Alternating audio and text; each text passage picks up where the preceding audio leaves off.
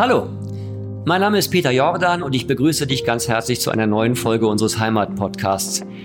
Eigentlich hatten wir auf dem Plan, unsere Gespräche in einem der Backstage-Räume des Schauspielhauses Düsseldorf zu führen, aber ihr wisst und erlebt es ja gerade selbst, wir sollten uns nach wie vor nicht treffen. Abstand halten ist immer noch sehr wichtig. Daher schalten wir unsere Gäste nun von zu Hause aus zu und nutzen die Zeit hier, um über die verschiedenen Heimaten in uns zu sprechen. Heute bin ich mit Susanne Karloff verabredet. Sie ist zu Hause in Hamburg-Altona und ich in Berlin-Mitte. Und schon geht's los. Hallo. Frau Karloff? Ja, Ah, guten Morgen. guten Morgen. Ich höre alles so ein bisschen doppelt, aber vielleicht muss ich hier noch was verändern. Ja, Hauptsache ist, Sie hören mich einfach. Hier ist Peter Jordan. Hallo, guten Morgen. Hallo, guten Morgen. Ich freue Hören mich. Sie mich gut? Ja, sehr gut. Ah, okay, ich glaube, die anderen. Es liegt noch daran, dass ich. Ah, das Mikro ist runtergefallen. ah, du. Ah, das Mikro ist gekippt. So, ich habe alles unter Kontrolle. Alles klar, super. Okay, los geht's, würde ich sagen. Herzlich willkommen zum Heimat-Podcast. Ich bin hier in Berlin in Mitte im Studio von Big Sun und Sie sind zu Hause in Hamburg, richtig? Mhm, genau. Ah, okay. Also wir planen natürlich, wenn die Umstände besser werden und man sich wieder sehen darf, dass wir vielleicht mal ein Gespräch von unter vier Augen führen können, also dass wir uns dann mal treffen. Je nachdem, Ja. wie es Ihnen heute gefällt auf Distanz. Wenn es Ihnen natürlich nicht gefällt, dann möchte man das natürlich nicht. Aber falls Sie dann noch bereit sind, würde ich das gerne nachholen natürlich. Äh, super erstmal- gerne, Sie ja. sind beheimatet, wenn ich gleich beim Thema bleiben darf, in Hamburg, richtig? Ja, ich komme ursprünglich aus Frankfurt am Main. Das habe ich auch immer als meine Heimat so lange Zeit empfunden und bin aber schon über 20 Jahre in Hamburg. 24 Jahre oder so. Mhm. Gibt es da noch so heimatliche Gefühle, dass man so sagt, eines Tages will ich zurück nach Frankfurt gehen? Oh Gott, nein. Nein, nein, Nein? nein. Also heimatliche Gefühle nur wegen äh, sentimentale Bilder aus der Kindheit und weil meine, meine äh, Mutter und meine Schwester da noch leben und ich da manchmal ähm, natürlich dann zu Besuch bin. Aber das ist kein Gefühl von, ähm, ich möchte zurück und das ist der Ort, wo, wo ich beheimatet bin oder wo ich irgendwas finde, was ich jetzt nicht hätte. nee. Das ist ja eine ziemlich klare Aussage. Ich habe das schon ein paar Mal in, in Podcasts auch gesagt mit verschiedenen Partnern. Bei mir war es immer so, dass ich immer dahin musste, wo es Theater ist, weil ich ja beruflich Schauspieler bin. Ich habe mich immer an das Haus gebunden. Und das Seltsame war, wenn man dann quasi gefeuert wurde oder irgendwas nicht klappte oder man selber kündigen wollte, war plötzlich der Ort egal. Und das hat Ja. mir doch ziemlich zugesetzt. Da habe ich dann plötzlich gemerkt, naja gut, wenn ich jetzt hier nicht mehr am Theater wäre, würde ich auch wegziehen. Also von daher hat sich der Begriff immer sehr stark relativiert, ist immer nach der Arbeit gerichtet. Aber wenn man freiberuflich ist, das sind Sie ja, dann kann man sich ja aussuchen. Ja, ich, ich finde aber das, das Gefühl, das Sie gerade beschreiben, ähm, dass, dass es ans Haus gebunden war und dass äh, dann irgendwie klar wurde, wenn das Haus weggefallen ist, ähm, dass es dann auch schon wurscht war, wo man war, finde ich eigentlich ein ganz schönes Gefühl. Weil das ist ja da, das ist ja schon so, als ob man es mitnimmt, sein Zuhause oder seine Heimat. Und da bin ich eh großer Fan von. Ja, man muss es halt woanders haben, ne? Also man hat ja, jeder hat ja einen verschiedenen Begriff davon. Das ist ja Mhm. nicht unbedingt Deutschland und äh, keine Ahnung oder eine Tasse oder die Sprache, wie viele sagen. Mhm. Heimat ist Sprache, in ihrem Falle Hessisch. Ja, genau. Das kann ich auch, ja. Ja? Lassen Sie mal hören. ja. Also ja, ja, ich kann immer noch Hessisch babbeln. Ich bin ja da geboren, gell, im Bürgerhospital und ähm, das kann ich immer noch, aber wir reden auch nicht zu Hause jetzt so. Also wir, können das natürlich, aber ist jetzt nicht, dass wir immer Hessisch babbeln. Aber wenn ich mit meiner Schwester zum Beispiel ähm, spreche, und das mache ich sehr viel und Sprachnachrichten hin und her schicke, dann verfallen wir da ganz äh, stark rein und das mache ich danach dann auch noch weiter. Ähm, zum Beispiel, ich kann ja auch nicht G und K unterscheiden oder B und P. Also ich Ja, kann das die können die Franken aber auch nicht. ja, Da sind Sie ja, in guter gut. Gesellschaft. Der Franke an sich, Metallplatten und so. Nein. Nein. Nein, nein, ich komme aus dem Ruhrgebiet, aber ich beschäftige Ach, mich natürlich ja, ja. beruflich manchmal so mit, mit solchen Dingen. Mhm. Aber ich habe auch schon mal gesagt, ich meine, ich war schon mal in Asien und da stand einer vor mir dort auf Englisch mit dem äh, Hoteldirektor, als man noch reisen durfte in grauer Vorzeit, diskutiert. Und dann habe ich auch rausgehört, sogar in Englisch, dass der aus dem Ruhrgebiet kam oder aus Westfalen zumindest. Ja, das stimmt. das Deswegen man. ähm, ist auch immer ganz schön. Das, das versetzt mir auch immer einen Stich. Ich möchte das nicht. Man möchte weltmännisch sein, offen. Man möchte im Herzen mal New York sein oder San Francisco. Total.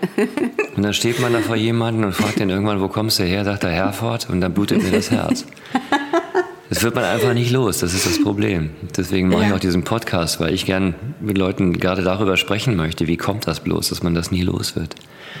Und umso ja. mehr, dass man sich auch darum kümmern muss, wenn die Heimat in Gefahr ist, aus welchen Gründen auch immer. Wenn mhm. ich, darf ich du sagen?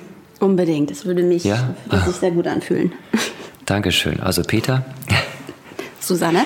Alles klar, freut mich. Wir würden jetzt eigentlich zusammen anstoßen, das können wir ja nicht, weil wir ja getrennt sind. Das müssen wir dann verschieben. Was ist für ja. dich Heimat, wenn du das auf einen Punkt bringen müsstest? Ja, kein Stress, also, kein Stress. Kein Stress. ich atme schon schwer. ähm, ähm, ja, ich, für, es hat lange gedauert, aber für mich ist das in mir. Es ist egal, wo ich bin. Und das habe ich rausgefunden äh, nach langer Zeit und äh, langer Suche und langer Sehnsucht nach etwas, was ich außerhalb von mir wiederkriegen wollte aus der Kindheit und Erinnerungen und Wehmut und Orte und Menschen. Und das hat sich aber verändert und mittlerweile nehme ich das überall mit hin. Das klappt ganz gut. Eigentlich die perfekte Form. Ja, aber es ich ist. Ich meine, wenn man sie nicht direkt vermisst, wahrscheinlich ist es die perfekte Form. Ja, ja, es ist ähm, zumindest, also ich bin ja ein Fan davon, nicht von äußeren ähm, Umständen, Menschen oder Substanzen oder was auch immer abhängig zu sein. Ich finde, es gibt ganz viel, ähm, ganz viel Kraft und Energie. Und ähm, so ist es halt auch, dass ich nicht von Orten abhängig sein will. Ich sage zum Beispiel auch immer, ich bin mal vor, vor vier Jahren musste ich aus einer größeren Wohnung nach, nach der Trennung äh, ausziehen irgendwann, also ist ja nichts Dramatisches. Aber es ist dann doch irgendwie im Kleinen schwer gewesen, sich eben von die Wohnung und die Vergangenheit um die Hälfte zu reduzieren.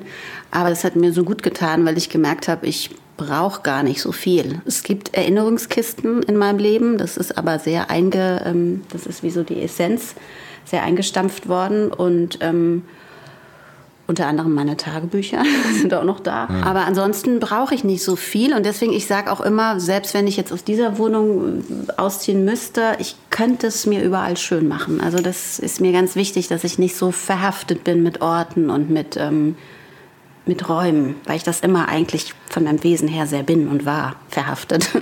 Mhm. Mhm. Ja, manche wollen ja auch, also ich habe ein starkes Bedürfnis danach, leicht zu bleiben. Ja. Ich versuche mich ständig zu reduzieren, die paar Sachen, die ich brauche, immer an dieselben Orte zu legen. Ist ein bisschen zwangsneurotisch, aber ich finde meine Schlüssel jedes Mal. ja, das verstehe ich total. Es gibt Sicherheit.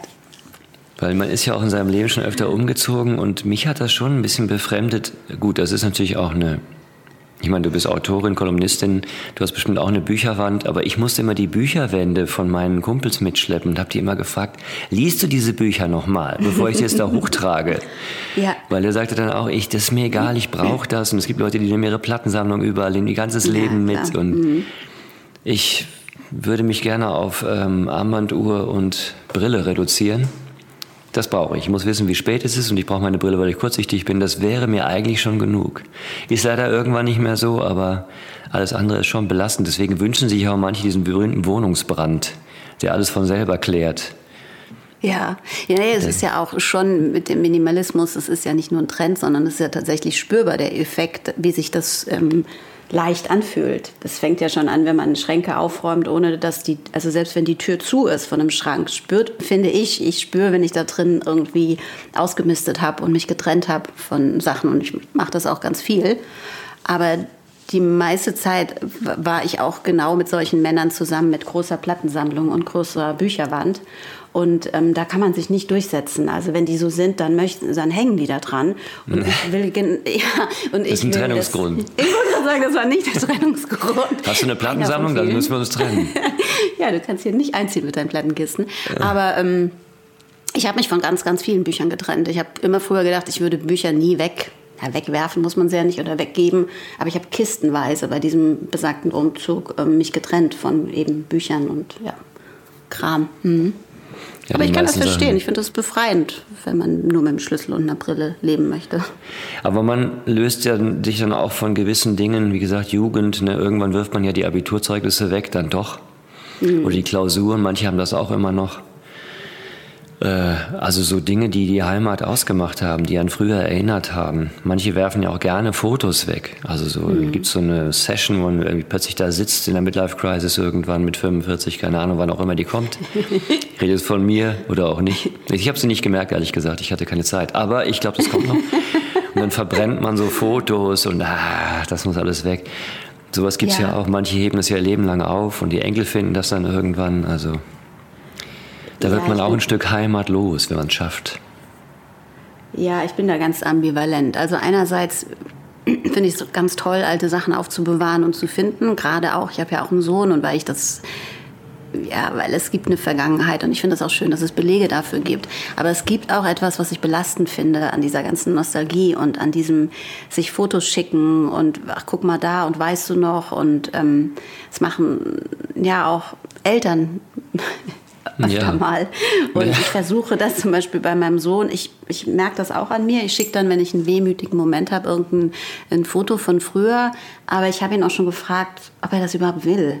Weil ich weiß von mir, dass ich mich immer wieder, wenn ich gerade in dem Jetzt so angekommen bin und in meinem Leben war und zufrieden war, hat mich so ein Foto oder irgendein Kindergemälde oder irgendwas immer irgendwas Rührendes, was auch immer so ein bisschen traurig und melancholisch ist, hat mich nie in einen guten Zustand gebracht. Es war nie, dass ich dachte, wenn meine Mutter mir irgendwas äh, geschickt hat, jetzt schon als erwachsene Frau meine ich, dass ich dann dachte, oh, ist ja total schön und da erinnere ich mich dran. Es hatte immer so einen Beigeschmack von, wieso bricht sie das jetzt auf? Ja. Warum lassen wir es nicht da? Warum sind wir nicht jetzt hier? Und äh, ich denke da viel drüber nach. Deswegen wollte ich auch meine Tagebücher bei diesem Umzug verbrennen. Es war wirklich sehr knapp. Es ist eine Kiste so mit 30, 40 äh, Büchern. Aber du hast sie nicht verbrannt. Nee, und ich bin, das habe ich auch in meinem neuen Buch geschrieben, ich bin da auch froh drum, weil das hätte mich, das hätte ich sehr bereut. Weil das schon so einfach für die Persönlichkeitsentwicklung so, das ist ja, wenn man sich das anguckt, was ich mit 13 geschrieben habe oder mit 20 und so. Das ist schon, da bin ich froh, dass ich das habe. Zumal ich ja Schreiberin bin. Es wäre ja komisch, das geschriebene große Wort einfach so auf den Müll zu werfen, weil ich jetzt Marie Kondo-mäßig alles äh, ausmisten will. Naja, man kann ja auch nie wissen, wozu man das noch brauchen kann. Vielleicht kann man das ja auch zu Geld machen. Mhm, Kleines ja. Argument, aber vielleicht ich bezweifle es stark. Es geht im Groben mhm. nur darum, wann ruft er an, warum hat er nicht angerufen. Ja. So. Aber das ja. ist schon dann sehr persönlich. Ich meine, du hast ja auch ähm, verschiedene Themen bis jetzt angefasst. Ein sehr persönliches Thema ist ja das Thema mit der Angst. Da wirst du bestimmt mhm. auch öfter drauf angesprochen. Und ähm, du hast mal in einem Interview, habe ich das gehört, gesagt, dass das mit zwölf Jahren so angefangen hat, mhm. dass du selber eine Angst entwickelt hast. Kann man das irgendwie verorten, dass man sagt, das hat mit der Pubertätbeginn zu tun oder so? Oder ist das ein Zufall oder ein Erlebnis? Oder weißt du eigentlich gar nicht, wo das herkam? Doch, also ein Zufall ist das nicht. Ähm, das war zu einem Zeitpunkt, als meine Eltern sich getrennt haben, was jetzt auch ja nichts Außergewöhnliches ist, weil die meisten Eltern sind ja getrennt. Aber das macht ja mit jedem Kind oder Mensch was anderes. Und ähm, es ist schon bekannt, dass äh, Panikattacken oder Angststörungen ähm, ausgelöst werden, häufig durch eben, ja, traumatische Erlebnisse.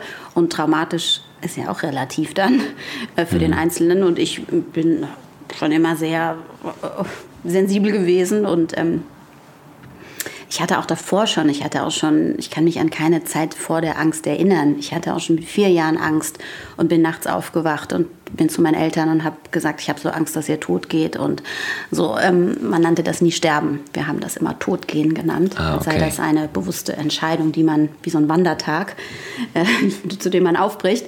Ähm, also das gab es schon, aber mit zwölf Jahren, ähm, als sie sich dann getrennt haben und mein Vater ist ausgezogen, für mich sehr abrupt, ähm, ja, da fing das an. Und das fing halt zum Beispiel mal in einem Restaurant, aber so die richtige, an die ich mich erinnere, die erste richtige Panikattacke war im Theater interessanterweise, genau. Oh, erzähl. Und, ähm, ja, und wir waren eigentlich. ich meine, ich habe das auch, aber wahrscheinlich anders.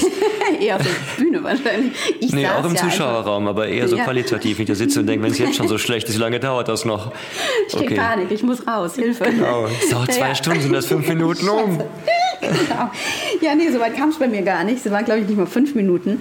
Und wir waren auch keine Theaterfamilie. Also ich komme jetzt. Ähm, nicht aus einer Familie, dass wir stetig ins Theater gegangen sind. Es war wahrscheinlich so ein Komödchen-Kammerspiel in Frankfurt.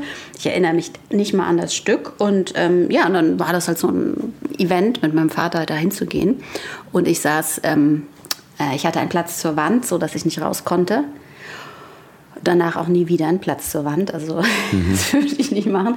Und ähm, genau, und dann fing das Stück an und dann habe ich, ähm, äh, ja, ich wurde unruhig, äh, mein Herz hat gerast, ich habe mich beobachtet, ähm, ich habe Panik bekommen. Es ist so wie so eine Welle, die so über mich geschwappt ist. Das kann man gar nicht, also es ist ja nicht, das ist ja nichts, was vom Kopf nachvollziehbar ist. Und ähm, dann habe ich gesagt, ich muss hier raus, sofort, ich muss hier raus. Und dann hat mein Vater gesagt, ähm, der mir ja im Weg saß und noch all die anderen ähm, Passagiere, wollte ich schon sagen, äh, Zuschauer, ähm, die ganzen anderen das kann Passagiere. manchmal ähnlich sein. Ja. Im Weg. Und dann hat er gesagt, nee, du bleibst jetzt hier und hat ähm, mich nicht rausgelassen. Und das war seine Art, vermutlich der Robustierung, weil es schon mhm. in der Familie so, ähm, naja, es war ja bekannt, dass ich das wohl schon ein, zwei Mal hatte, diese dieses Das nannten sie das immer nur oder wir. Wir hatten ja keinen Namen dafür. Vor 40 Jahren wurde ja auch noch nicht so viel über mentale Gesundheit oder Panikattacken gesprochen. Und ähm, ja, dann hat er wohl gedacht, die, die ist ein bisschen irre und jetzt bleibt sie hier und äh, das muss sie jetzt lernen. Und dann bin ich da sitzen geblieben und das ist bei Panikattacken so, das ist wie eine Naturgewalt. Da kann auch eigentlich niemand was machen. Das kommt und das geht und das dauert ja, so zwischen vielleicht drei und zehn Minuten und dann ist es wieder weg. Und das Aber hast du die ganze Zeit, Zeit ausgehalten? Oder? Genau, das habe ich ausgehalten, weil ich ja nicht anders konnte. Ich habe mich auch, ich habe auch ihn nicht, ich frage mich heute, wieso habe ich nicht mich darüber hinweggesetzt oder, ne? Aber es war mhm. so.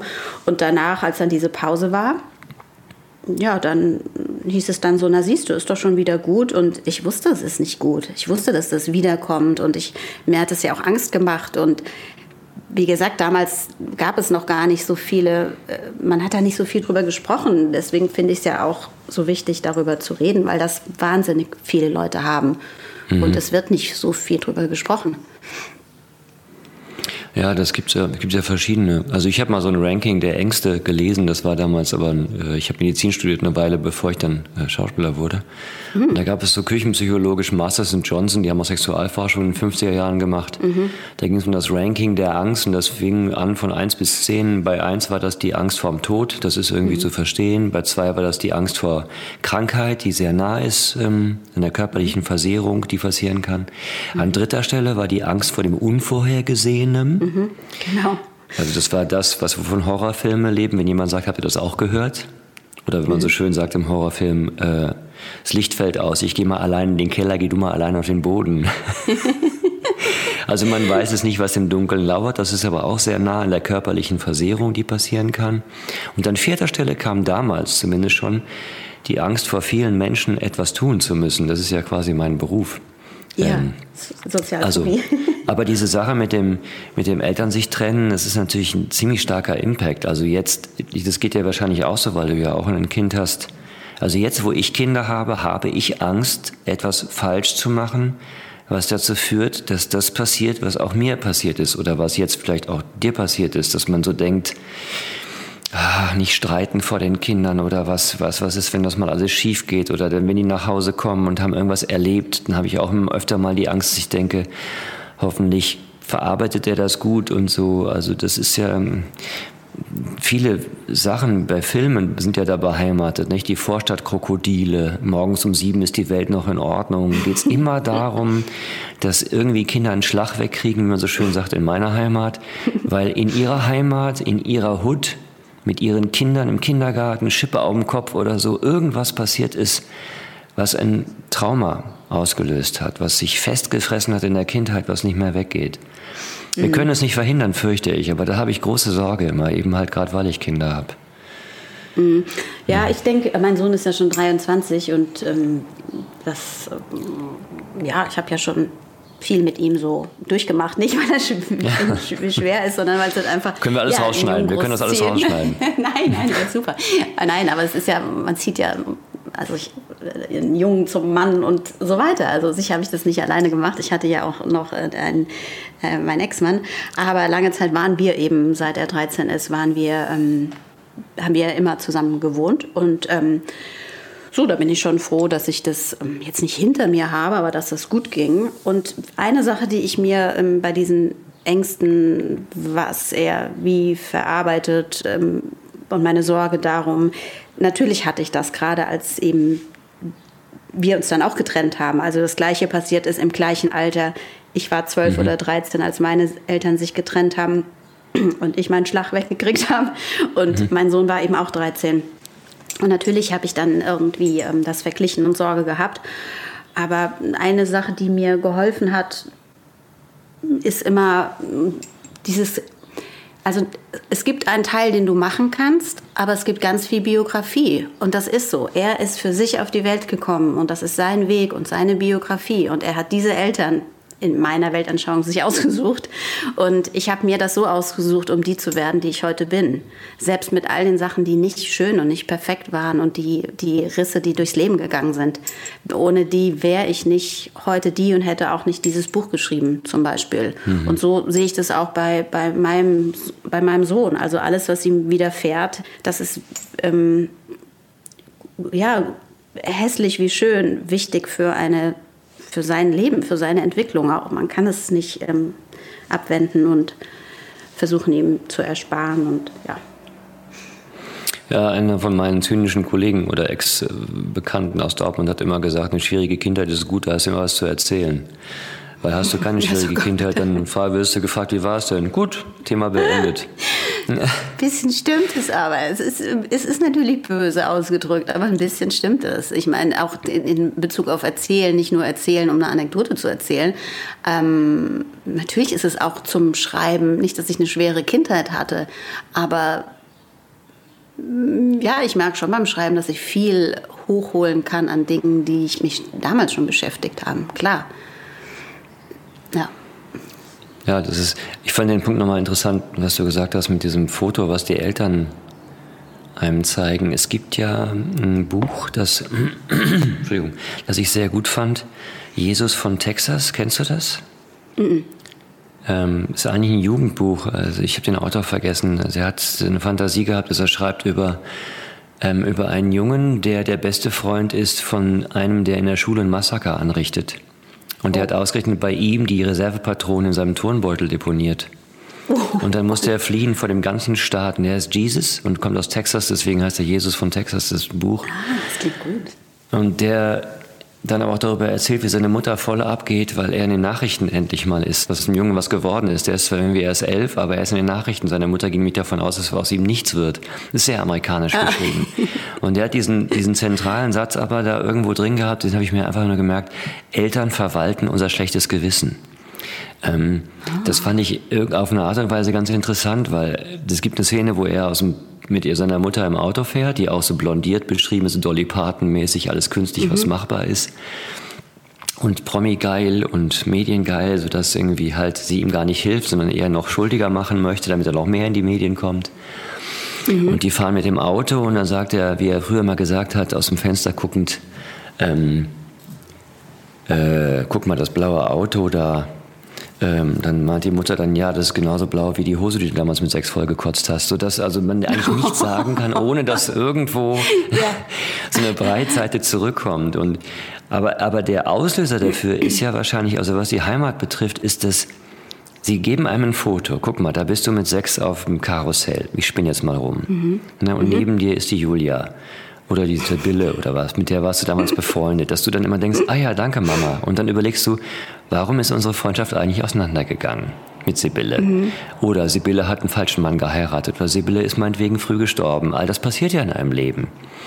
Ja, da äh, hängt ja ein Rattenschwanz dran an genau. Gedanken, ja. An so einem Foto. Mhm. Und diese, diese Heimat ist voll mit Biografie. Das ist ja bei dir so, bei allen, die du kennst bei allen, die du mhm. denkst, wenn du da aufgewachsen bist, es sei denn, du bist alleine aufgewachsen im Wald, das gibt es ja auch, dann hat man eben halt die Tiere mhm. als Freunde gehabt oder so. Mhm. wer das nicht hat, der hatte halt die Grundschule, der hatte die, dann ist er nicht aufs Gymnasium gegangen, so wie ich, bin dann erst später, weil die Grundschullehrerin zu meinen Eltern gesagt hat, die Junge schafft das nicht. das haben sie mir zum Glück erst später erzählt. Ist jetzt manchmal ähm, kurz aus zwischendrin, der Ton? Ich weiß nicht. Jetzt habe ich dich wieder. Gut, okay. Check, check 1, hörst du mich? Ah ja, gut. Ja. ja. Also das an Heimat, deswegen sage ich immer gerne, Heimat kann auch ein Biest sein, wenn man so viel dranhängt. Und vor allem unvorhergesehen. Man fährt einfach am Bahnhof vorbei, bei dir Frankfurt am Main, bei mir Dortmund. Ja. Man fährt ja. durch, sieht das Schild noch, ist irgendwie froh, dass man nicht aussteigen muss, weil man eh woanders hin wollte. Ist ja. natürlich beim Sackbahnhof, wie Männer sagen, oder Kopfbahnhof. genau, ich weiß. Ich kenne Sackbahnhof. Schwieriger. ähm, und guckst auf das Schild Frankfurt am Main und denkst dir, naja, ich fahre ja gleich weiter. Und plötzlich bricht man zusammen, irgendwas schießt dir in den Kopf, eine Erinnerung, weiß noch damals der Klaus und bang, geht's los. Das finde ich immer ja. so schrecklich an der Heimat. Ähm ja, ähm, ich, also ähm, zum, zum Sackbahnhof in Frankfurt äh, war ich ja nicht durchfahren. Ist es, es ist doch ein Sackbahnhof, oder nicht? Ja, ja. er fährt ja wieder raus. Also genau. Kopfbahnhof genau. sagt man ja auch gern. Ja. Ich sage immer Sackbahnhof, okay. das liegt daran, wo ich herkomme. Ja, ich kenne das Wort auch nur. Ähm, ich bin da, ich steige da gerne aus. Aber ich steige da aus, weil ich nur weiß, ich bin zu Besuch. Und ich lasse mich da gar nicht so tief drauf ein, dass ich jetzt so Heimatgefühle bekomme wie früher. Ähm, ich muss auch sagen, dass ähm, ich irgendwann bewusst entschlossen habe, dass ich mich da nicht mehr so, so reinziehen lasse in dieses Heimatding. Weil als ich noch, als ich noch jünger war, da, vielleicht weil die Erinnerungen frischer waren von der Jugend, wo man ausgegangen ist und die Kindheit und der Mirabellenbaum und alles. Und jetzt gibt's den Mirabellenbaum schon nicht mehr und alles ist anders und den, den Club gibt's nicht mehr, Story Cray gibt's nicht mehr, wo man war und so. Ja. Also es sind so, äh, es ist wirklich nur noch Erinnerungen im im Herz oder im Kopf oder im Tagebuch als in der Wirklichkeit. Und was ich daran eben nicht mag, ist, ähm, oder warum ich mich dagegen so, so vor schütze oder sperre, ähm, weil es immer so zurückzieht in etwas, was längst war. Denn damals waren wir ja da in dem Moment. Aber da gab es ja auch schon eine Zeit davor. Wenn ich zum Beispiel ein Foto geschickt bekomme, wo ich, auf dem ich 20 bin, dann kann ich wehmütig sein, dass ich da so jung aussehe oder dass, dass, dass ich da ähm, ja eine andere Heimat hatte. Aber selbst damals gab es ja auch schon einen davor. Dann hat man vielleicht sich Babyfotos angeguckt. Also es ist immer mhm. so, es ist immer so rückwirkend. Ähm, es ist nie in dem jetzigen Moment, weil heute reden wir darüber. Wenn ich in zehn Jahren mir die Aufnahme anhöre von heute und wehmütig werde, dass ich damals mit dir gesprochen habe, in der Quarantäne und wie verrückt doch die Zeit war, werden wir sogar wehmütig sein, oder nicht wir, also ich sag's von mir, ach ja, weißt du noch damals, da warst du zehn Jahre jünger und wie, wie du da in der Wohnung saßt und wir konnten vier Wochen nicht raus und wir werden auch das vermissen. Und es ist immer so, es hinkt immer so. Und deswegen mag ich das nicht so gerne, das zu befeuern, dieses Heimatgefühl oder diese mhm. Vergangenheit. Weißt du, wie ich meine? Ein ja, langer das, Satz für. Äh, Nee, nee, das, äh, das geht mir jetzt durch diese Erfahrungen mit den Ängsten, auch die zu beschreiben. Warst du ja in der Lage, mhm. du hast ja auch mal in einem Interview gesagt, es hat ein bisschen gedauert, aber du bist nach einer Weile auch in der Lage dazu, das zu tun, ein bisschen in Lage gekommen, das überhaupt zu beschreiben. Ähm, welche, welche, was, welche neuen Möglichkeiten siehst du, die aus Ängsten entstehen können? Gibt es da irgendwie eine Art von, weil man sie jetzt besser kennt oder so, dass man zumindest besser klarkommt damit, wenn sie wiederkommen, ist ja schon das eine. Und dass man sich da weiterentwickelt oder neue Möglichkeiten findet? Ich weiß nicht, wie ich das beschreiben ja, soll. Ja, also ähm, meine Erfahrung ist ja, also ich hatte Panikattacken mein ganzes Leben lang. Und ähm, mhm. ich habe sie so seit vielleicht acht oder neun Jahren gar nicht mehr. Ich habe auch keine Angst davor. Und wer Panikattacken hat, und das sind ja sehr, sehr viele Menschen, über angeblich über 10 Millionen, wobei diese Zahl mir auch gar nichts sagt, ähm, dann hat man Angst davor, dass es wiederkommt. Und diese Angst vor der Angst ist ja noch mal viel, viel, viel schlimmer. Ähm, mhm. Weil es eben auch eine von dieser Liste, von der du vorhin sprachst, dieses ähm, das Unbekannte, mhm. nicht zu wissen, was passiert. Wenn ich morgen aus der Tür gehe, weiß ich nicht, ob ich Panik bekomme und davor habe ich dann Angst. So, das ist eine, eine der Sachen, die an der Angst am schlimmsten ist, finde ich. Ähm, aber seit ich mich, seitdem ich aufgehört habe, sie sie so zu verdrängen und sie so um die Ecke bringen zu wollen und ähm, immer weggeschoben habe, in dem nicht viel drüber geredet wurde oder in dem es mir unangenehm war, darüber zu reden. Und habe ich sie eigentlich so groß gemacht und ich habe rausgefunden, es gibt eine Stelle in meinem Buch, ähm, als ich dann alleine mit meinem Sohn ähm, äh, nach meiner Trennung äh, nach New York reisen musste, wollte auch, aber hatte Angst davor alleine und dass ich dort Panik bekomme. Und ich habe dort auch Panik bekommen vom Apple Store. Und, ähm, aber es war ein ganz, mh, hm, ein ganz wichtiger Moment in meinem Leben rauszufinden, dass ich das dass ich das kann, dass ich äh, die Kraft habe, das alleine zu schaffen, indem ich mich quasi umgedreht habe und wirklich gefragt habe, was die Angst von mir will, was sie mir, was sie mir zeigen will, auf was sie mich aufmerksam machen will. Und wenn man, das ist jetzt schwer so in einem kurzen Gespräch zu erklären, aber wenn man zum Beispiel das Buch liest äh, und diesen Weg von mir äh, mich dabei so begleitet, den ich gegangen bin, ähm, merkt man, dass das quasi der einzige, habe ich von vielen Menschen auch gehört als Feedback, der einzige Weg ist, mit der Angst umzugehen, ist, sich mit ihr zu verbünden auf eine Weise und sie nicht als Feind zu sehen, sondern als etwas, das dir helfen will, ja, stärker zu werden. Und das habe ich da in, in New York geschafft, nach einer letzten Panikattacke eben. Und ähm, das hat ganz viel in mir äh, freigesetzt, dass ich mir viel mehr vertraue, dass ich ganz anders auf mich drauf gucke, weil ich nicht dauernd mehr weggerannt bin vor diesem angeblichen Monster im Außen. Weil das ist ja gar nicht wahr. Aber das ist doch ein guter Tipp. Ich meine, ich habe das dein Buch eh schon jemandem empfohlen, der gerade in so einer Situation ist. Also die Person oh, hat das. Mhm. Und ähm, ich habe nur die Einführung, als ich die schon las, da wusste ich schon, das muss unbedingt mal, weil es muss jemand, du kannst das ja auch von Ärzten bekommen und du kannst von Fachliteratur darüber lesen, aber oft muss es jemand halt sein, der es erlebt hat, ähm, der das einfacher mhm. beschreiben kann, weil man ja auch im Vorhinein schon oft mit so wissenschaftlichen Texten gleich zumacht, wenn man die auch nur liest, wenn man so weiß, das geht mich nichts an. Also mir geht mhm. das immer so. Ich werde dann aggressiv. Ich denke, was versucht er mir zu erklären? Ich weiß, er hat studiert, mhm. aber ich komme da nicht hinter. Total, ich brauche jemanden, ja. der mir sagt, du, wenn das passiert, atme tief durch, dreh dich um. Ne? Ich darf jetzt ja den Namen eigentlich nicht mhm. nennen. Geh in den Apple Store und schrei. Und du wirst sehen, irgendwer kommt auf dich zu und will dir was verkaufen. Also dann wird das funktionieren. Du hast ja auch ja. in einem Interview gesagt, du, du hast ganz konkret ne, mit dem linken Nasenloch das eine zuhalten ja. und dann ein- und ausatmen. Ähm, das rechte zuhalten und links, genau. Das rechte zuhalten, mhm. links ein- und ausatmen. Ja, genau. Also ich habe es jetzt nicht probiert, ehrlich gesagt. Ich glaube, ich würde hyperventilieren, aber ich, ich bin mir sicher, nein, dass das nein, meine ich. Das aber mit einem konkreten Tipp.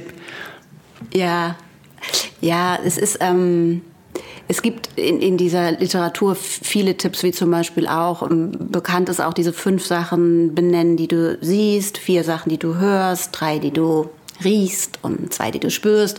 Das ist in mhm. einer, in, akut bei einer Panikattacke sinnvoll, weil es macht ja nur nicht, dass du abgelenkt wirst, das ist das eine. Das mit der Ablenkung ist nämlich so ein Ding. Du spürst, wenn dich jemand ablenken will in der Panikattacke.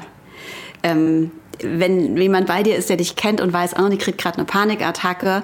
So, zum Beispiel meine Mutter hat mich dann früher mal so auf den Balkon gezerrt und sagt, guck mal so, der Sternenhimmel und wie weit alles ist. Und ich wusste ja, die will mich ablenken und die Weite war ja mein Problem, die nicht die Enge. Die Weite, das große, ah, okay. Unbekannte, ja, okay, der Kosmos verstehe. war ja mein Problem. Das hat alles schlimmer gemacht. Aber auch so später, wenn jetzt mein Ex-Mann oder so mich dann ablenken wollte, was ja total nett ist und wie soll man sonst damit umgehen ähm, als Außenstehender. Aber ähm, diese Übung, die ich gerade sagte, mit den fünf Sachen hören und so, das ist nicht nur Ablenkung, sondern es macht, dass man zurückkommt, nicht nur in den Moment, in dem, was Realität ist, sondern auch in seinen Körper zurückkommt. Weil das ist ja eine ganz körperliche ähm, Sache, so eine Panikattacke. Das ist so, so eine Angst, dass man gleich tot umfällt, dass der Kreislauf versagt, dass man einen Herzinfarkt kriegt oder vor allem dieses Umfallen, einfach so umfallen. Ähm, mhm. Und das hilft dabei, wieder eben sich zu ähm, verankern in seinem Körper. Und das ist was ganz Wichtiges mit auch, mit auch der Atmung. Und das kann man natürlich trainieren. Und das andere ist, ich habe ja auch gesagt, ich schreibe ja keine Ratgeber, weil ich finde, ich bin nicht in der Position, einen Rat zu geben. Ich kann nur etwas äh, teilen, was ich erlebt habe, weil ich mein eigener Experte bin und ähm, es wichtig finde, Menschen darauf hinzuweisen oder sie zu ermutigen, dass sie auch ihr eigener Experte sind und niemand sonst. Dass da niemand draußen ist, der es besser weiß als sie.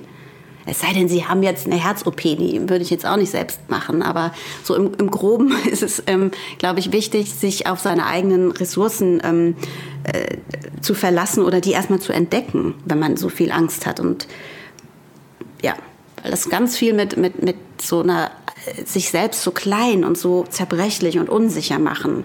Und das genau ähm, ist das, was Angst noch mehr triggert. Dieses sich nicht vertrauen in den, in den Ablauf, in den körperlichen, in den geistigen. Ähm, das, das ist ein Hauptteil bei mir gewesen, warum ich so Panikattacken hatte. Weil ich nicht daran geglaubt habe, dass ich das alles irgendwie, dass ich damit dealen kann und dass ich die Stärke habe und dass ich robust genug bin. So, ja. Es ist ja auch schwer, sich dann helfen zu lassen, weil man das Vertrauen nicht hat. Also ich würde das auch, wenn jemand versucht, dich abzulenken und du durchschaust das sofort.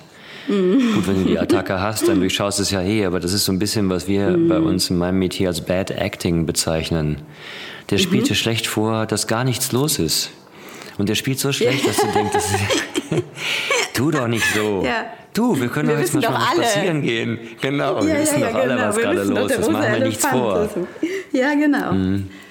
Ja, ja, und dann hat genau. man wahrscheinlich auch äh, Schwierigkeiten, da jemandem zu vertrauen. Also ich kriege das immer so ein bisschen erzählt. Ja, aber das kann man privat beobachten, finde ich. Also es sind ja, es gibt ja Rollen in jeder Beziehung, also nicht nur böser Bulle, guter Bulle.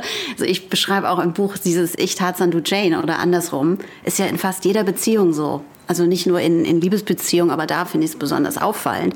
Jeder hat eine Rolle. Und ich merke das auch mit äh, Freundinnen oder Bekannten oder Kollegen. Ähm, mir bekommt das immer extrem gut, wenn jemand, es ist ganz egoistisch, aber wenn jemand aufgedreht ist oder unruhig ist, weil ich werde so ruhig, ich werde so natürlich sediert, wenn jemand da ist, der diesen Part übernommen hat von hektisch sein oder unruhig sein oder was jetzt immer die Adjektive sind, die man mag oder nicht mag. Ich meine, du bist ja jetzt ja auch schon wie wir alle sehr lange in, in der häuslichen Kontaktsperre. Und du mhm. hast mal äh, sowas ähnliches gesagt, wie man muss irgendwie in der Kolumne, habe ich das gelesen, die du geschrieben hast, man muss nicht unbedingt zur Mörderfigur kommen in den vier Wochen.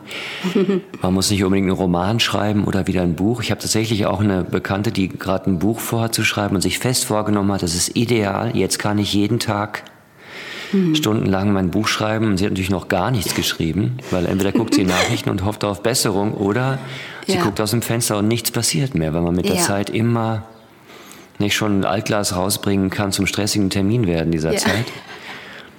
Ähm, Total, und dass man einfach nichts müssen müssen, das hast du ja auch beschrieben. Das einfach mal sein lassen, einfach mal gucken. Ja, nicht, ich habe das anfangs nicht, auch gedacht. Aber das ist eine Angst, und zwar das ist die Angst vor der Langeweile oder die Angst, nicht effektiv zu sein. Das ist eine sehr moderne Angst, glaube ich, die wir alle haben. Ja, ich glaube, ich musste mich auch daran gewöhnen. Ja? Ja. Ich, also, ich gar nicht. nee, ja, du hast ja auch gesagt, dass. Bitte? Entschuldigung, ich will dich nicht zuquatschen. Das ist.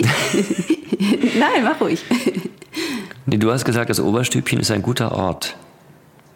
Ja, ja, es ist ein guter Ort, wenn du ihn dir ganz gut einrichtest und das braucht ein bisschen Praxis und ein bisschen Sorge, ähm, also Fürsorge. Äh, also ich glaube, das eine ist, was du gerade sagtest, diese, also wenn man nicht mehr produktiv ist, wenn man sonst immer raus ist zum Arbeiten und im Großraumbüro oder auch meinetwegen ans Theater mit anderen Menschen zu tun hatte, ist ja einfach äh, extrem ähm, jetzt alles anders und äh, man kann nicht mehr zum Sport gehen oder was man halt macht.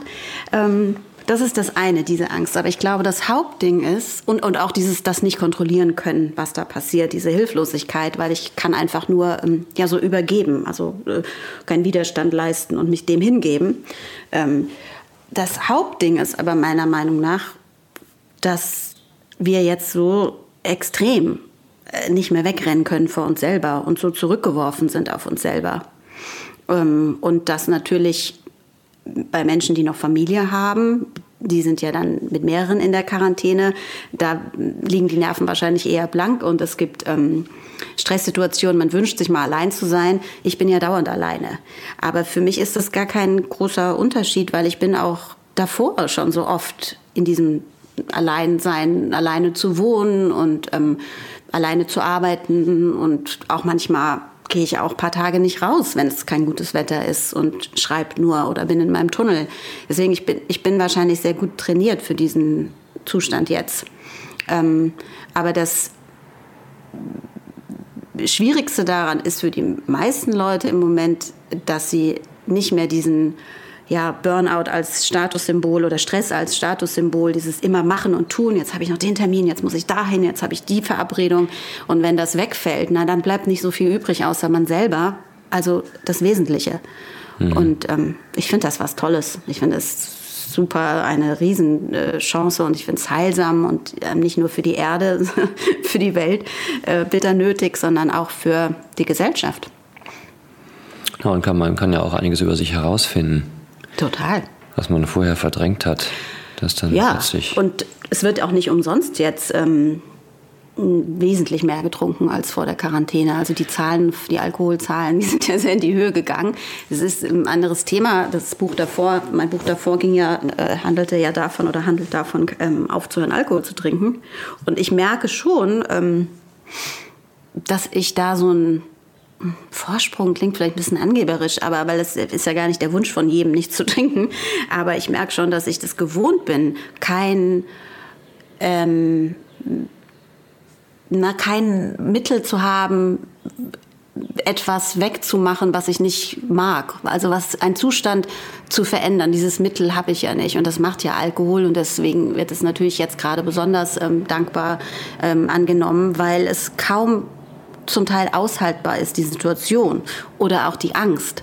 Ähm, die Angst gerade noch so am Anfang, jetzt wird es ja langsam ein bisschen besser, aber so am Anfang als so für vier Wochen, ich habe schon gespürt, dass die Angst sehr, sehr groß ist in der Gesellschaft und ich hatte auch Angst.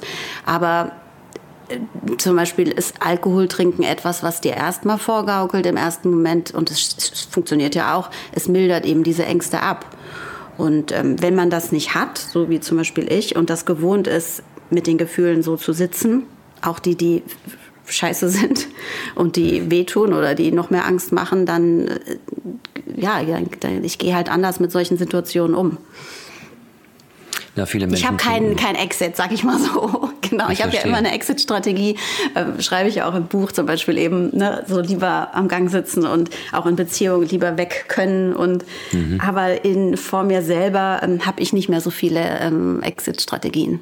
Deswegen bin in der Beziehung am Gang sitzen, das wäre auch ein ganz guter Titel.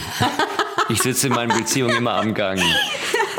Ich hätte gerne den Notausgangssitz, da habe ich mehr Absolut. Platz für die Beine. Dann auch kein Gepäck, da das könnte man dann kombinieren. Oh ja, das ist ein ganz Keine Plattensammlung Thema. und am Notausgang sitzen. genau. Oh Mann, und manche ja, Menschen so trinken aber auch, weil sie Angst vor Langeweile haben. Ja, aber es ist immer das Nicht-Aushalten. Es ist egal, ja, was ja. es für ein Gefühl ist. Ähm, oder Verstärkung. Ne? Es, ist nicht, es ist nicht geil genug, also mach es geiler. Oder es ist nicht äh, schön genug, mach es schöner. Und also es ist mhm. schon immer, um einen Zustand zu verlassen. Ähm, so, ja. Aber würdest du Yoga nicht als Droge bezeichnen? Ich meine, ich kenne auch ein paar Leute, die... Mhm das ziemlich exzessiv betreiben? Ich, ja, ich auch. Ich betreibe das schon, kann man so sagen, exzessiv. Ich mache das ja auch schon über 20 Jahre. Ähm, es ist ich finde, es ist die Frage, ob es eine konstruktive oder eine destruktive Droge ist. Und Yoga ist eine absolut konstruktive, wenn man es als Droge bezeichnet. Ja. Ähm, und das, ich glaube, das ist immer nur, für mich ist es so, ich gucke nur, was ist, was dient mir, was ist destruktiv und was ist ähm, konstruktiv. Und das finde ich ist bei anderen Substanzen nicht so oder bei anderen Tätigkeiten. Aber das ist ja auch das sehr individuell, da muss man ja. Ja, das ist der wichtige Punkt dabei, dass man nicht ähm, missioniert, sondern es bei sich behält. Das kann man ja machen, genau. soll ja jeder machen, wie er will. Das ist ja irgendwie. Whatever floats your so, boat. Das genau. ist mein Mantra. Mhm. Was immer funktioniert. Für mich ist einfach äh, entscheidend, dass ich ohne kann. Also ne, ich möchte nicht von etwas so abhängig sein. Das habe ich ja auch am Anfang erwähnt. Weder eben von Orten, von der Heimat, noch von äh, Menschen, noch eben von Mittel, wie auch immer, ähm, oder von Kaffee, dann möchte ich so abhängig sein, dass ich mich ohne schlecht fühle. Das ist mein, mm, mein Maßstab so. Aber ja. Du brauchst kein, kein Appleboy, wenn du nach Frankfurt fährst. Nicht Ach, Appleboy, nein. Appleboy. Appleboy. Hans Käse. Ja, genau. Ja, ich hatte auch eine, eine bekannte Opernsängerin, die aus Los Angeles kam, die in Berlin lebt und die hat mir auch gesagt, dass sie das ganze Jahr geht ihr gut, aber Weihnachten fliegt sie nach Hause und nach 16 Stunden Flug, wenn der Captain sagt, wir landen in 20 Minuten äh, LA Airport, dann bekommt sie ihre Panikattacke. Sie ist aber in der oh. Familie. Das liegt daran, dass sie ihre komplette Familie wieder sieht. Und dann kommt die, aber erst fühlt sie sich gut und dann Ach, krass, möchte ja. sie zurück und dann ist es zu spät. Ja, ja, ja. Aber das ist eine Also, typische Familie, eine große amerikanische Familie. Also Ja, Familie ist halt auch, das, das triggert halt so viel. Man weiß doch auch, wenn man vorher so ganz ähm, sich das so hübsch ausmalt und dann fährt man nach Hause und das wird ganz schön und wir verstehen uns alle gut. Und das ist eine ganz andere Energie, wenn man vor den einzelnen Familienmitgliedern steht, als auch am Telefon oder wie man sich vorher ausgemalt hat. Ich bin immer wieder überrascht, dass dann so alte Sachen aufkommen, von denen ich dann auch schon dachte, da wäre ich drüber hinweg oder das hätte ich doch schon alles besser einmal gecheckt. Und ich finde, diese, diese Trigger sind, ähm, die sind so überlebensstark. Ähm. Ja, es geht, ich nenne es auch immer ganz gern das Reinkommen. Also man, auf dem Weg dahin geht's noch. Ja. Man freut sich auch, man denkt, ach, die ähm, Onkel, Tante wiedersehen, warum nicht lange nicht gesehen? Und dann steht man vor dem Haus und gleich kommen sie raus, dann kommen sie raus, dann ist man noch im Film, wie im amerikanischen Ja. Film, denkt sich so, ah, da sind sie. Ja, ja, voll. Amerikaner sagen ja auch immer Dad und Mom und so und Uncle dann. Und man umarmt sich und dann kommt doch rein, der Kaffeetisch ist schon gedeckt, dann kommt man rein, dann ist dieses Reinkommen. Dann riecht diese Wohnung so, wie sie als Kind schon gerochen hat. Olfaktorisches Gedächtnis, ganz wichtig, das triggert total viel. Mhm. Ja, stimmt. Wie gesagt, bis zu 3000 Gerüche ein Leben lang gespeichert in der Nase. Mhm. Und dann setzt man sich hin. Ja, sagt dann der Onkel, erzähl doch mal, was ist denn passiert? Und dann ist plötzlich Tilt und man denkt sich, wie komme ich jetzt hier wieder weg? Weil plötzlich bleibt es stehen. Das ganze Mhm. Man Klischee ist wieder zwölf auch, ne? Genau. Man ist plötzlich wieder klein. Mhm. Und dann bleibt es stehen. Dann ist ja diese Heimat da, diese ganze Erinnerung. Und es bleibt so stehen. Und du denkst dir, ich, was soll ich denn jetzt? Und dann dauert es wieder eine Stunde, zwei Tassen Kaffee, noch ein Likörchen vom Thema Alkohol. Ja, gerne. Oder ein Schnäpschen, ne? vielleicht hilft das ja Doppelkorn. Und dann kommt man wieder plötzlich ins Reden und dann geht's wieder. Aber diese Stunde manchmal, da sagt man so richtig Ja. fest. Und davor habe ich auch immer. Schiss. Ja, ja. Ja, ich bin kein Journalist, ich bin ja auch kein, ich meine, ich würde das auch nie so, so aufschreiben können. Ich bin, wie gesagt, als Schauspieler nur allenfalls ähm, emotional investigativ. Deswegen muss ich immer nur gucken, wie fühlt man sich dabei. Vielleicht muss ich es ja mal darstellen oder so. Deswegen bin ich da immer auf der Spur und frag mich, was mit mir. Ich bin auch geschult, tatsächlich. Ich bin auch geschult, Leuten gegenüberzutreten, mit denen zu reden oder so. Aber oft versagt das bei der Familie oder bei, bei Freunden von früher. Aber es ist halt trotzdem so eine Hilflosigkeit, die plötzlich alle ganze Ausbildungen und alle Souveränität über den Haufen wirft.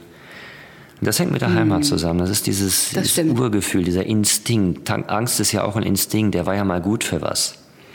Und Total. dummerweise, wenn man richtig. Schiss Mhm. kriegt, dann sagt einem die Beine weg. Sie sollen ja dazu helfen, dass man rennen kann. Das ist halt das Dumme. Wenn die Angst zu stark wird, dann sagt man am Punkt zusammen. Das Umfallen, wie du sagst. Ne? Mhm. Das will man ja nicht. Man will ja, dass es hilft. Aber du hast doch gerade gesagt, du bist kein Autor, du ähm, kannst also quasi nicht, ähm, es geht nicht um die Worte, sondern du fühlst und dann kannst, ne, hast du doch gerade gesagt, du, aber ich mache das nicht anders. Ich schreibe auch nicht, was ich denke. Also ich schreibe nicht, was ich denke. Ich schreibe die meiste Zeit, was ich ähm, fühle.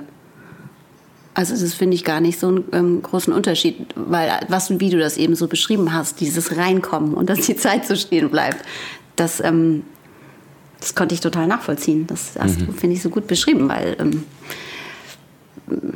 es ist ja auch nichts, was versuch ist ja auch.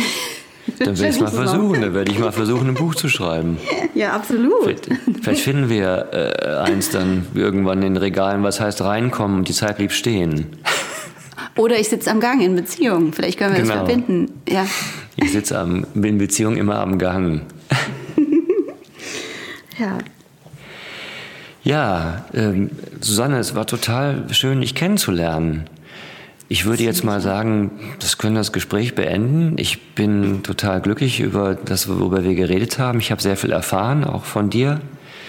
Als Autorin, als Kolumnistin, weiß man ja, kann man nachlesen, aber jetzt haben wir dich auch ein bisschen kennengelernt. Ich hoffe, das Gespräch hat dir gefallen. Ja, sehr, total. Ich hoffe, dass wir uns vielleicht mal persönlich kennenlernen und dann nochmal ein Gespräch führen können. Ja, Sitzt das man voreinander, ist vielleicht ein bisschen angenehmer als nur so übers Telefon, was gerade leider nicht anders geht. Ja. Ähm, äh, gibt es abschließend, das ist eine Frage, die ich natürlich stelle, weil es ein bisschen unsere Heimat ist und unser Podcast auch darum geht. Hast du Angst oder irgendwas, was dieses Land betrifft, die Be Bewegung in diesem Land? Ist es was, was du als Autorin verfolgst, wo du auch denkst, da müsste man irgendwie. Ich, ich habe natürlich ein Problem, wenn ich das Gefühl habe, okay, wenn die Kunst eingeschränkt wird, wenn die Literatur eingeschränkt wird, wenn es Zensur geben sollte, wenn irgendwelche Bewegungen in diesem Land dafür sorgen, dass wir weniger freiheitlich leben können. Das Gleiche erleben wir halt jetzt mit diesem Virus, ne, dass die Demokratie eingeschränkt wird, was wir aber komischerweise alles gut empfinden. Also ich habe keinen Fernseher. Ich bin ganz funktioniere auch ganz anders. Ich äh, höre sehr wenig Nachrichten. Ich ähm, also vor allen Dingen in der Hochzeit von dieser ganzen Panik hier habe ich ähm, klingt jetzt vielleicht ein bisschen freakig, aber mich darauf konzentriert, dass ich mein Haushalt, also mein nicht Haushalt hier nur die Wohnung, sondern meinen energetischen Haushalt, meine Positivität irgendwie am Laufen erhalte. Und ich habe wahnsinnig viel Yoga gemacht und versucht, positive Sachen, äh, ob das auf Instagram war oder ähm, eben in der Kolumne, in meinen Texten, in Interviews, die Frequenz irgendwie anzuheben. Weil ich finde, es braucht überhaupt niemanden, der noch mehr Angst schürt. Äh, es ist ja so schon äh, dramatisch genug und genug Angst da. Deswegen, ich bin, äh, habe auch immer gesagt, ich bin nicht politisch, bis ich gemerkt habe, oder mir eine Freundin gesagt hatte, sie, sie findet, ich bin eine der politischsten Frauen, was ich sehr lustig fand, weil ich, ähm, weil ich also Politik ist ja nicht, dass ich weiß, wie die ähm, äh, Außenminister heißen oder äh, sonstige politische äh, Tagesgeschäfte, sondern was ich halt eben, wie ich mich verhalte. Und darin liegt auch, ähm, finde ich, ja, ganz viel mm, ganz viel Macht, also indem ich, was ich konsumiere, wie ich das konsumiere, mit wem ich rede, was ich reinlasse und was ich rauslasse. Das gibt auch im Yoga zum Beispiel dieses Inflow und Outflow. Und ich habe ja einen freien Willen und ich kann darüber entscheiden, wie ich mich in meinem, ja, wie ich meine Gedanken mm, zusammensetze. Und das kann ich nicht, wenn ich die ganze Zeit ausgesetzt bin einem Medienstrom oder äh, Familie, die eine andere Meinung hat oder Freunde. Also ich glaube, man muss schon sehr viel dafür tun, dass es im Oberstübchen eine gewisse Klarheit ähm, herrscht. Und ähm, das, das ist das, was ich tue. Und dann sind die Umstände ähm, im Außen immer noch ganz genauso, aber ich fühle mich nicht wie so hin und her geschubst, wem ich jetzt glauben soll, sondern ich verlasse mich da sehr auf meine Intuition und ähm, ja, das kann ich dazu sagen. Das ist schon wichtig, glaube ich, dass man einfach nur, naja, aufpassen. Oberstübchen klar sein und aufpassen, was passiert, damit man reagieren kann, falls es nicht ja, und wird. auch das die, ist schon die. Ja, und die Information eben auch, es ist ein großes Spektrum, was es an mhm. Informationen gibt. Und da finde ich halt auswählen, ähm, was, ich für, was ich für relevant halte. Weil es, es ist, man wird ja total durcheinander. Das sieht man ja auch an Menschen, die schon äh, gerade eben so in der Hochzeit, jetzt sage ich mal vor zwei Wochen, als die Welt noch, es ist ja eh alles upside down, aber ich merke das auch bei, bei Freunden und Bekannten, dieser Zwang, wirklich äh, stündlich Robert Koch Institut, stündlich die Nachrichten und noch eine Sondersendung, das mache ich nicht.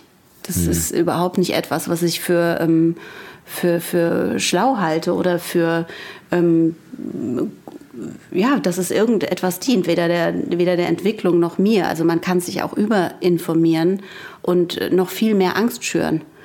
Und ich finde, eine, eine Sache, die, das habe ich auch vor kurzem geschrieben in einem Artikel, dass Angst ja nun mal sehr ansteckend ist. Das ist etwas, was wirklich wie so ein Schneeballsystem immer weiter ähm, sich verbreitet. Und das tut nichts Gutes, diese Art von Panik und Angst. Und deswegen finde ich eine ähm, Klarheit im Geist und wissen, was passiert und wissen, wo ich stehe und ähm, wissen, was mit der Welt ist, finde ich wichtig, aber es nicht, ähm, nicht übertreiben, bis man nicht mehr schlafen kann. Gut.